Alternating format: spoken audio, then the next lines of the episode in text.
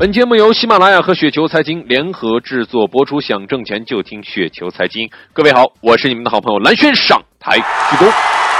看一下今天要跟大家聊一个什么样的话题呢？立足基本面，选择好公司。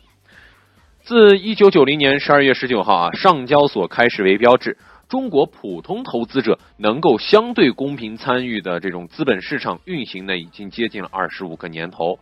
那么这二十五年来啊，几代普通投资者混迹其中，进进出出，浮浮沉沉，起起落落，在制度不完善和人性丑恶的操纵之下，没有正确投资理念和娴熟的投资技巧的大多数普通投资者，并没有收获太多的盈利，并且呢都有亏损，逐渐形成了一赢二平七亏的股市定律。总结这几年来啊，我个人的一个投资的一个经历和略有这种盈余的收益啊。这个，我觉得以下这么几点呢，大家可以来参考一下啊，参考一下。如果说有这种不足的地方呢，大家也可以来呃纠正啊，欢迎大家来纠正。首先，第一点，立足基本面，选择好趋势、好行业、好公司。投资一事呢，还是要讲究运气的。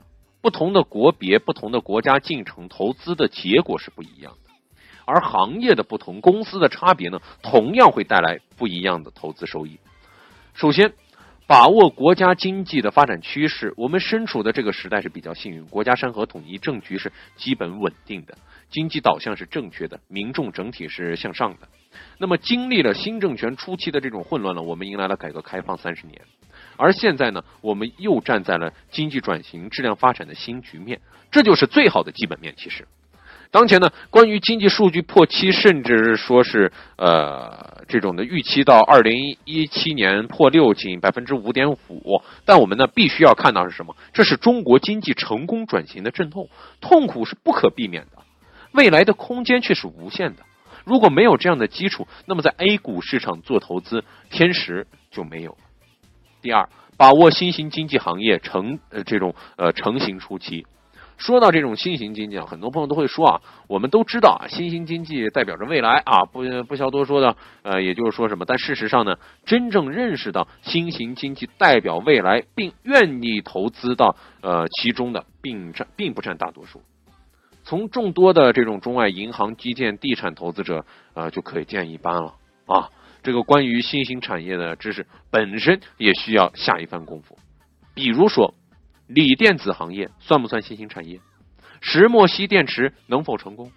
作为动力电池，其对于新能源汽车产业的意义十分重大的。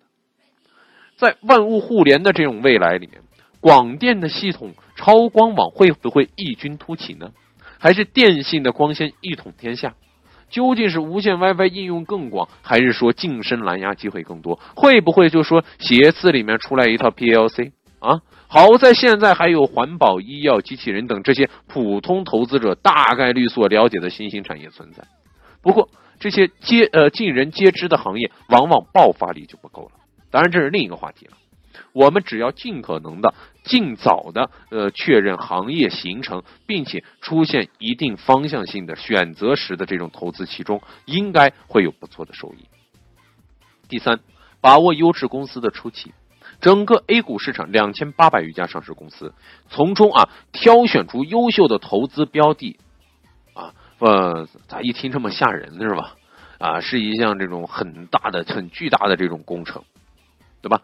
但是坐标下来啊，坐下来看慢慢看，也不是什么都太过于复杂的事情。首先，我们从选定的行业下手，啊，运用包括雪球、Google 呃以及 Windows 等。这种在内的筛股器啊，筛选连续几年来保持较高增速的个股，优选同行业内两到三家的优质个股，然后呢，我们细细的去阅读他们历年来的公告和资讯，确定公司的营经营的这种管理质量，最后根据市场的这种上市公司的这种市值大小、管理层综合来考察产业布局等等，确定投资收益风险最佳的标的。好了，各位听友。如果您觉得咱刚才说的还稍微有点道理，或者是还稍微有点意思的话，那么就可以速速添加关注我们。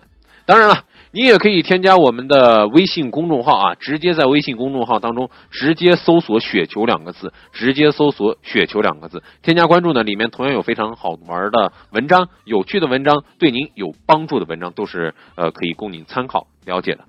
好了，各位听友，我是你们的好朋友蓝轩，我们下期节目时间不见不散。